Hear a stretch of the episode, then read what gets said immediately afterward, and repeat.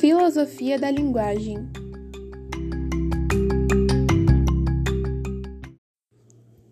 Olá, vocês que me acompanham.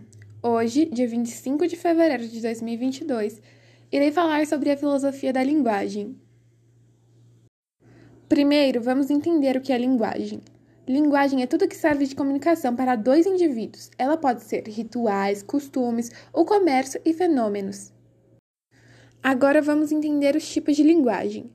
Há a linguagem natural, que é o idioma que falamos, e no mundo temos 6.912 idiomas, e só no Brasil temos 188. Temos a linguagem artificial, onde contém símbolos como o botão do secador de frio ou quente ou as teclas de um computador. Temos também a linguagem brasileira de sinais, onde surdos podem ser alfabetizados. Já a linguagem artística é marcada pelo subjetivismo, fantasia e emoção. Ela pode ser usada como forma de protesto, como na Inglaterra em 1990, onde artistas de estilo mórbido expressaram sua mensagem usando ossos, fezes e sangue de animais.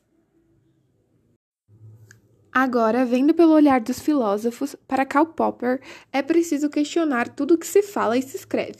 Ele acha que a linguagem científica é aquela que pode ser testada e não acredita no subjetivismo. Já para Martin Heidegger, a linguagem é o lugar do pensamento, porque através da linguagem expressamos o que pensamos.